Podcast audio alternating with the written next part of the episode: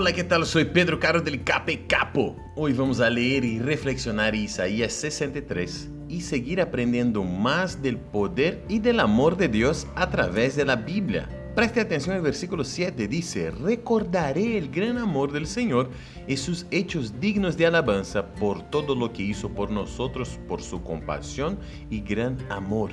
Sí, por la multitud de cosas buenas que ha hecho por los descendientes de Israel. En la experiencia de vida de cada uno de los hijos de Dios existe un ejercicio que podemos realizar que es maravilloso y nos hace muy bien emocionalmente. Reconocer y acordarse de las maneras que el Señor nos ha ayudado, principalmente en los momentos difíciles.